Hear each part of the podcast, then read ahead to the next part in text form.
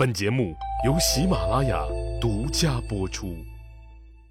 上集咱们说到，说卢绾一听说这刘皇帝派樊哙来讨伐他了，就带着自己的老婆孩子和一大堆亲信跑到长城边上去了。刘邦又命令陈平和周勃去诛杀要对戚夫人和刘如意不利的樊哙。俩人领命后，急急出了长安，就顺着樊哙带兵前进的方向追了下去。一路上，陈明可就都在琢磨，说杀樊哙这活能否干好，可是决定自己未来的命运呀。看着是杀樊哙，可这事儿一旦处理不好，那人家樊哙的脑袋掉了，自己的脑袋也就跟着搬了家。虽然接了这么个费力不讨好的活但作为刘邦集团里第一心思缜密的人，陈平同时看到了这里面蕴藏的巨大机会。什么意思呀？陈平很清楚，刘邦的后宫就是一个很深的江湖，被宠信的戚夫人盯着吕雉的奶酪直流哈喇子。一直以来，两个人更是撕逼不断。刘邦也是几次要废刘盈这个太子都没有成功。在人家吕雉眼里，那之所以能屡次挫败大老刘废他儿刘盈的阴谋，那都是下面这老几位的功劳。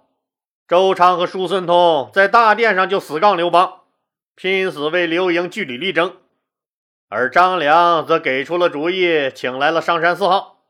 陆贾也一直和刘皇帝夸赞太子刘盈的仁孝。看着没，陈平这几个文官同僚在吕雉心中这件事上可都是有功的。只有他自己在这件事上没有态度了，在吕雉心中更是寸功未立。自己现在又接了这么个里外不讨好、那杀人家吕雉妹夫樊哙的活自己现在成了人家吕家人的眼中钉不说，更成了樊哙所在的丰沛集团痛恨的对象。本来自己就是半道才加入革命阵营的，再加上刘邦为了牵制丰沛集团那些个手握重兵的权臣们。让自己这个没根没基的人担任护军一职，这监督人的活怎么干都得得罪人。幸好那些权臣们都知道，他们玩鬼点子玩不过自己，再加上刘皇帝的力挺，这么多年还没人敢浪自己。但万一自己失去刘老大的保护，再得罪了吕雉，自己这次怕是要栽了。刘皇帝这个靠山，那眼瞅着就不行了。可不能再让人家吕雉恨上自己。从长安到燕国来回上千里路程，一来一回那少说也得两三个月。一旦这期间皇上驾崩，刘盈十几岁的娃娃懂个啥？到时候吕雉就荣升为太后了，天下必然是吕太后掌控。以他吕雉的性格，只要手中有权力，还有啥事都不敢干呢？顺者昌，逆者亡，绝对不会含糊。要是自己真杀了樊哙，还指望人家给咱好果子吃？自己肯定跟着玩完了。大树底下好乘凉，为了保全自己，就必须得向人家吕雉靠拢。那怎么靠拢啊？现在看，只能拿他樊哙做文章了，拿樊哙做讨好吕雉的敲门砖。只要刘皇帝一死，自己把樊哙完好无损的送到吕雉面前，这投名状就算是纳了。考虑好了以后，陈平在路上就对周勃说：“我说老周啊，樊哙是不能杀的，至少咱哥俩不能杀。”啊，周勃可就愣了，不能杀。周勃心里暗想：“哎，老哥，你开玩笑呢吗你？”皇上让杀你不杀，再说这个杀樊哙的主意不就是你陈平给出的吗？咋说杀的是你，哎，一转身说不能杀的还是你？陈平早就知道那周勃肯定想不明白这事儿。当然了，为了自己的私利，那借机向吕雉示好这层意思。那可是万万不能和周勃这个只知道冲锋陷阵的二杆子说的。陈平就笑着对周勃说：“樊哙是啥人？你不知道？人家是刘皇帝的铁杆兄弟，这么多年一直追随皇上，劳苦功高，没他，那皇上不是在鸿门宴就回不来了吗？人家对刘皇上有救命之恩。再说了，樊哙是人家吕皇后的亲妹夫，人家是属于皇亲国戚那伙的。皇上现在要杀他，可能就是因为在气头上。过一阵气消了，找樊哙。哎，樊哙还让咱哥俩给咔嚓了，咋办？哎，咱俩是能把大脑子给樊哙安上咋的？还不得把这账都算在咱哥俩头上？一通冠冕堂皇的话说的，周勃直点头，点完头还是疑惑不解的问陈平：“那那这事儿该咋办呀？把把樊哙就放了？”陈平又笑了：“杀是不能杀的。”那放也肯定是不能放的，咱哥俩呀，就抓住他樊哙押往长安。皇上想放就放，想杀他自个儿杀去。周勃还是不解，皇上不是说让咱俩提着樊哙的脑袋回去吗？咱俩不杀，这不就是，这不就是抗旨吗？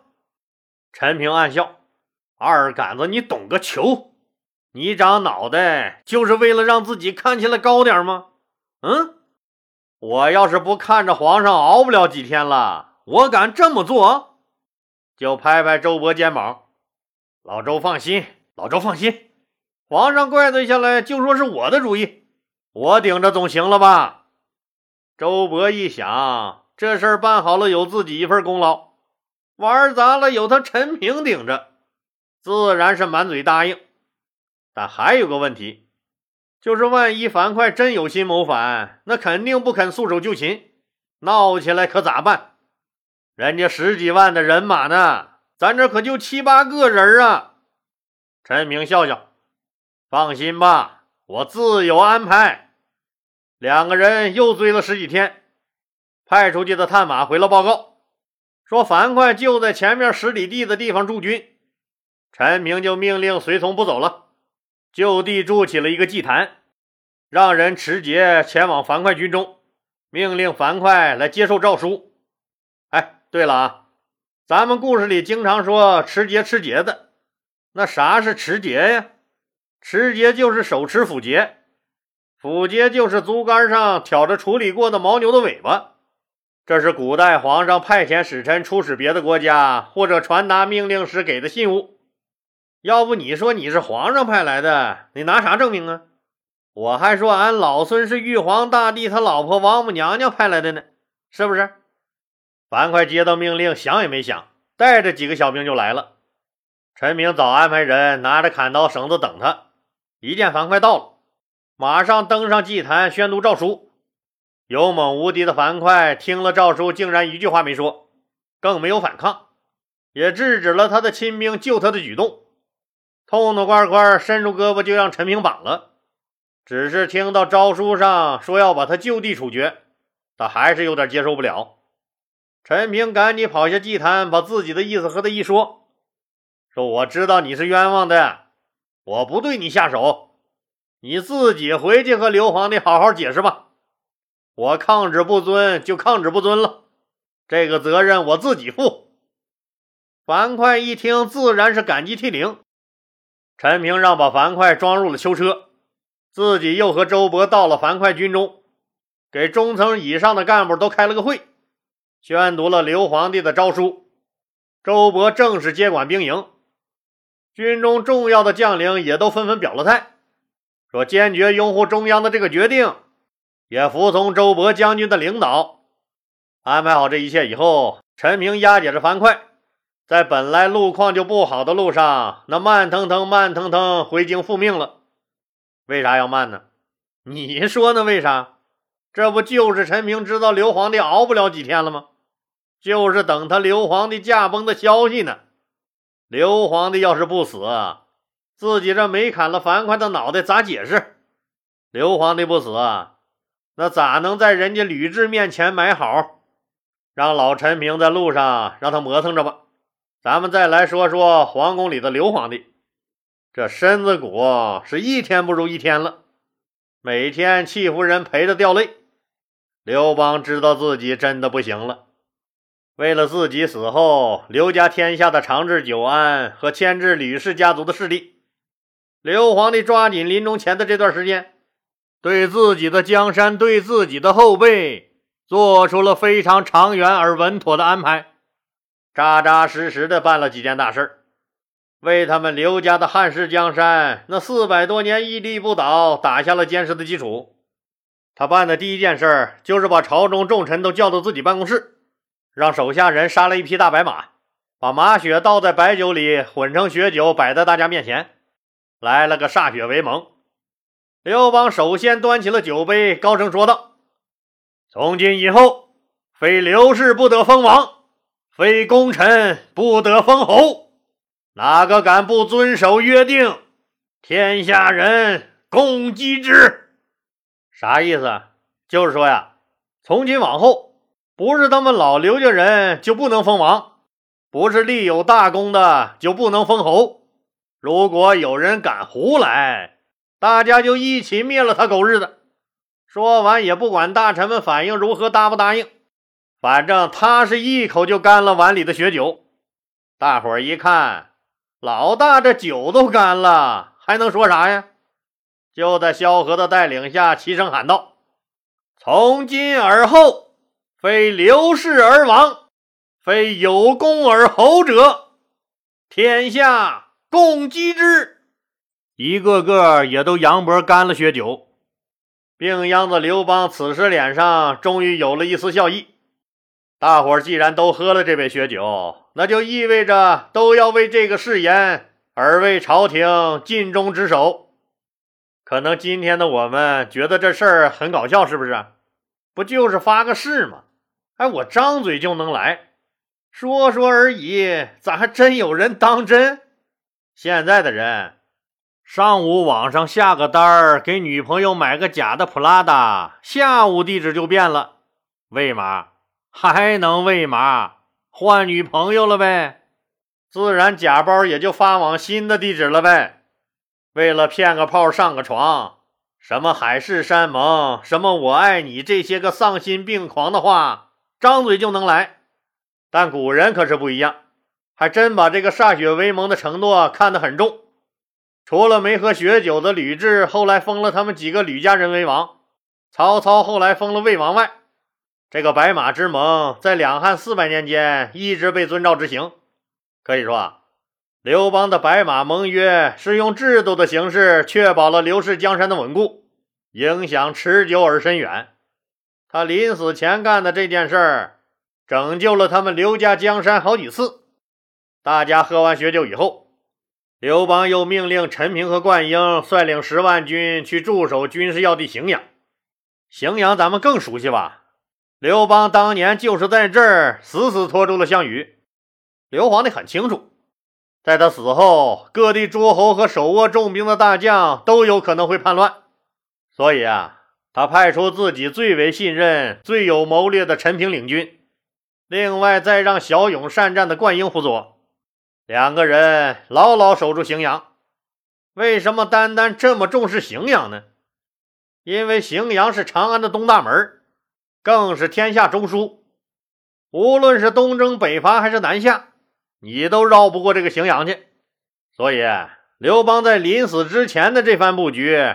显然就是为了防止有人趁机反汉，一句话就能说明白：说无论是北方的那些手握兵权的将军们，还是东面的那些诸侯王们，谁要是敢生事儿，你首先就得过荥阳这一关。驻守荥阳的大军都可以朝发夕至，以最快的速度打击镇压他们。更因为陈平长期从事谍报工作，他的情报网更是遍布天下。各方势力之中也都有他安插的眼线，所以这时候派陈平去驻守荥阳，其实也能看出来他刘老大对于当时局势的不太乐观。当然了，任命下达的时候，那陈平还在去杀樊哙的路上没回来呢，灌婴就先接旨前往荥阳镇守去了。后来的事实也证明，说刘邦走了一招绝妙的好棋。在吕氏家族席卷天下时，他们虽然曾风光一时，但正是因为刘邦早就留了这一招了，荥阳有刘邦的死忠粉灌婴的十万大军，吕雉最终没敢把他们的吕氏大旗插在人家刘家山头上。当这两项安排都落实了以后，刘邦总算放下心来，又抽空单独叫来了儿子刘盈，爷俩推心置腹的按照爷们的方式谈了谈心。刘邦告诉这个刚刚十七岁的儿子：“你老爸我不行了，以后你就是一家之主。”你要替你老爸看好咱们这个家，照顾好家里面所有的人，当然也要照顾好你那个小妈和弟弟如意。天性宽厚仁慈的刘盈含泪频频点头，默默哭泣。